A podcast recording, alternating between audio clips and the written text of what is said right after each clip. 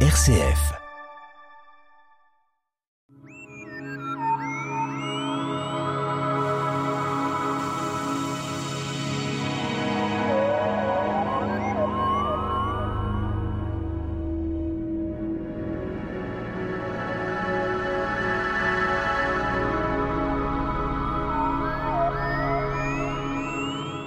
Les satellites artificiels encombrent le ciel, l'observation de la Terre est en constante augmentation par leur déploiement. Internet, cependant, les débris des satellites sont considérables. Notre invité, Nicolas Rossetto, du Club d'astronomie Les Pléiades. Alors, euh, il semblerait que les satellites sont à l'ordre du jour maintenant. Alors, on les appelle euh, artificiels, euh, qui n'ont rien à voir avec les autres satellites au cours de l'univers, avec les planètes. Les satellites artificiels, qu'est-ce que ça veut dire? Une description. En effet. Bonjour Pierre, bonjour à tous. Un satellite artificiel, à contrario d'un satellite naturel, est donc une machine de fabrication humaine qui gravite autour d'un astre. Ce peut être la Terre, la Lune, le Soleil, etc. Alors, coïncidence, le, premier satellite euh, est soviétique, semble-t-il. À quelle époque a-t-il été construit? Le premier satellite artificiel, qui s'appelle Sputnik 1, qu'on appelle généralement Sputnik, a été lancé par l'Union soviétique en 1957 dans un contexte de tension entre les États-Unis et donc l'URSS, alors que la France ne lança son premier satellite, qui fut le troisième au monde, en 1965 et qui s'appela Astérix. Alors il est vrai que ce satellite a disparu complètement. Euh, vous rappelez la date, c'est très ancien déjà. Oui, donc Sputnik a été lancé en 1957 et a été désorbité en 1958. Voilà donc une époque tout à fait particulière. Alors pourquoi, euh, pourquoi des raisons d'envoyer des satellites? Un satellite, quels sont les, les objets des principales nations? Euh, d'envoyer des satellites, c'est pour des observations, c'est pour des messages retransmis. Il y a eu une évolution considérable de ces satellites. En effet, on va dire qu'il existe environ trois raisons principales d'envoyer un satellite euh, en orbite. Une raison qu'on va appeler scientifique, pour l'étude de telle ou telle chose, une raison qu'on pourrait appeler politique, voire militaire, et une raison qu'on pourrait appeler commercial et nous, nous pourrons encore en parler d'ici la fin de cette émission. Bien sûr. Alors il y a euh, bien sûr cette opération, cette observation Terre-espace euh, qui est quand même pas évidente du tout parce qu'on situe les satellites généralement ils sont situés à des hauteurs plus importantes que euh, donc les 500 km ou 1000 km à l'atmosphère. Donc en effet, lorsque nous parlons de satellites, généralement nous pensons aux satellites qui tournent autour de la Terre, donc à des orbites différentes. Nous avons différentes orbites pour euh, différentes fonctions. Une orbite basse, une orbite moyenne, une orbite géostationnaire, une orbite haute, voire même une orbite elliptique, mais nous pourrons en reparler plus en détail ensuite. Alors bien sûr, il y a le, le même des orbites. Nécessairement, tout objet euh, qui tourne autour de la Terre est dans l'optique terrestre, c'est-à-dire tourne euh, sans dévoyer euh, de sa dimension et de son espace. Il, est, il tourne toujours à une distance tout à fait particulière autour de la Terre, quelle que soit l'orbite. Donc, si on considère les orbites basses, par exemple, la plupart des objets qui sont en orbite basse ont une hauteur, donc par rapport au sol, inférieure à 2000 km. Les plus célèbres d'entre eux, vous connaissez peut-être le télescope Hubble, spatial Hubble, et la station spatiale internationale, qui sont respectivement à 600 km d'altitude et 400 km d'altitude. Alors il semblerait qu'on ait deux types d'observations. Une observation espace et une observation astre. Euh, de quoi s'agit-il? Alors, lorsque nous parlons finalement de satellites, en effet, il y a des satellites pour observer la Terre et des satellites pour observer bah, le reste, donc ce qu'il y a dans l'espace. Ce peut être des astres. Donc des dimensions particulières au niveau de la conception de ces satellites, euh, diverses euh, diverses particularités des satellites n'ont pas le même poids, certains sont différents, plus compliqués avec des instruments à bord. On a une différence énorme entre chaque satellite. En effet, en fonction de ce que l'on va étudier, mais lorsqu'on s'intéresse à la plupart finalement des télescopes qui sont en orbite autour de la Terre, soit pour observer des astres proches, soit pour observer le reste de l'univers, on va considérer ces instruments comme faisant partie des instruments qui sont en orbite basse, donc qui sont à moins de 2000 km de la Terre. Ils ont des fabrications spécifiques pour observer, par exemple, des rayonnements spécifiques. Ce peut être les rayonnements gamma, les rayonnements X, les rayonnements ultraviolets, rayonnements visibles ou les rayonnements infrarouges.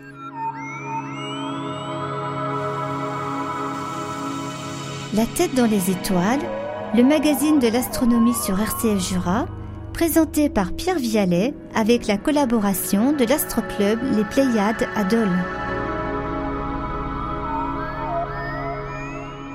Eh bien, notre invité, donc euh, Nicolas Rossetto, nous vient de parler euh, des satellites artificiels. Nous complétons cette émission. Nicolas Rossetto est du club d'astronomie Les Pléiades. Alors, satellites tout à fait différents des uns des autres, qui sont en orbite.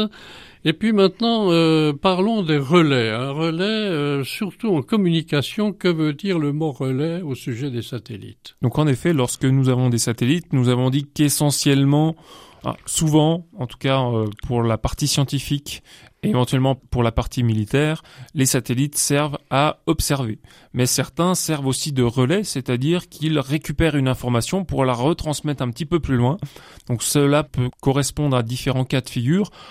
Pour l'un d'entre eux, si on s'intéresse à l'exploration spatiale, nous envoyons depuis plusieurs dizaines d'années des robots sur Mars. Bah, pour que les robots sur Mars puissent nous envoyer les informations jusqu'à la Terre, nous avons besoin de satellites en orbite autour de Mars pour pouvoir récupérer ces informations et les transmettre vers la Terre.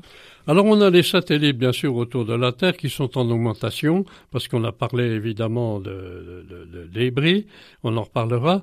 Donc ça veut dire que toutes les puissances euh, sur Terre capables d'envoyer des, satellites encombrent fortement euh, la Terre quand on envoie un satellite, il faut considérer finalement tout le système qui sert à envoyer le satellite.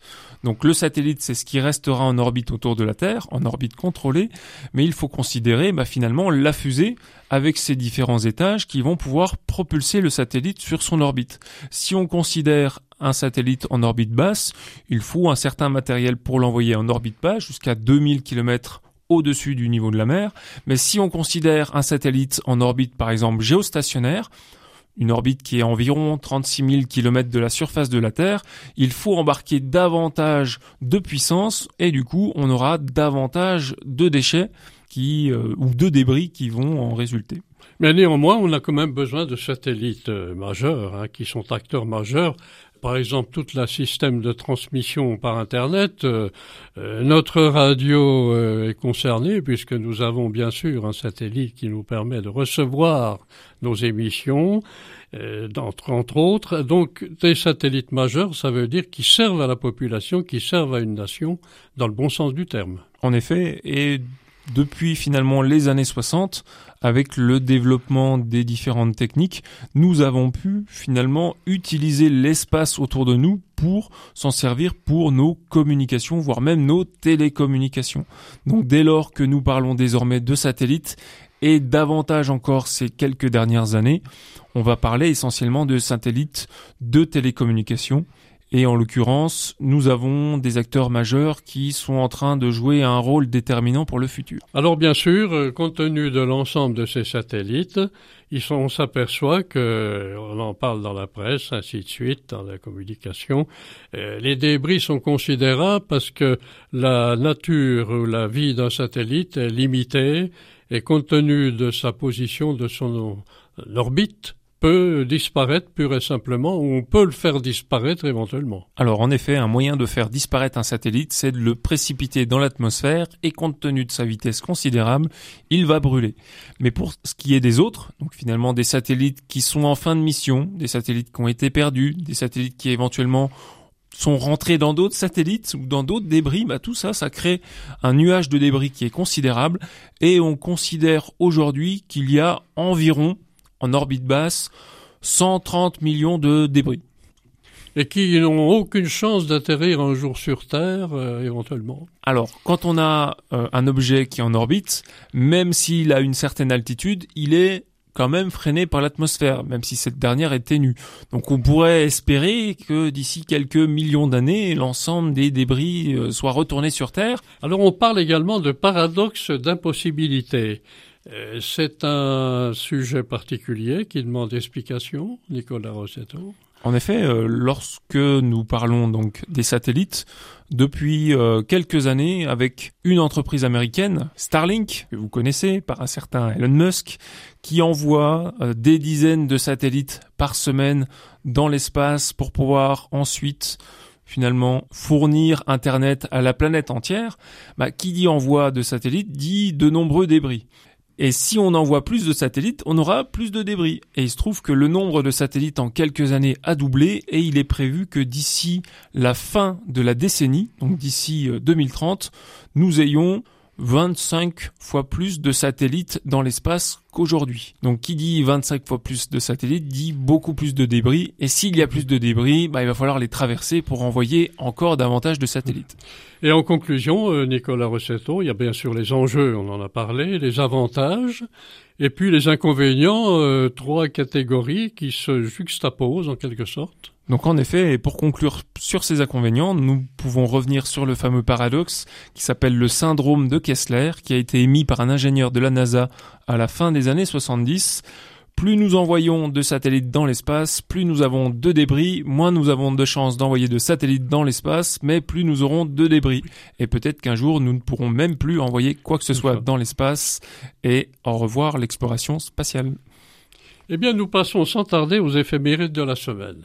Voici donc les éphémérides du mercredi 30 novembre 2022 au mardi 6 décembre 2022. Le soleil se lèvera en moyenne à 8h05 et se couchera en moyenne à 17h. La lune sera à son premier quartier à 15h38 le mercredi 30 novembre.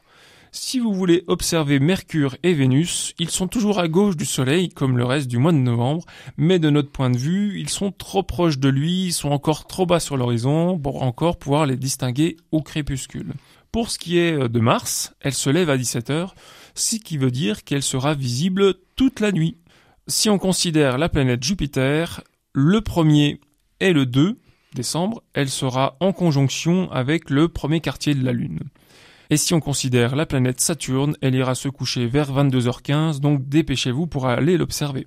Enfin, compte tenu du fait que la Lune est relativement peu lumineuse dans le ciel en ce moment, ça peut être l'occasion de regarder les étoiles, et nous avons la grande constellation d'Orion qui va se lever vers 21h à l'est, et ce sera l'occasion de l'observer avec un ciel relativement transparent. Nicolas Recetto, merci pour SF Jura. Merci.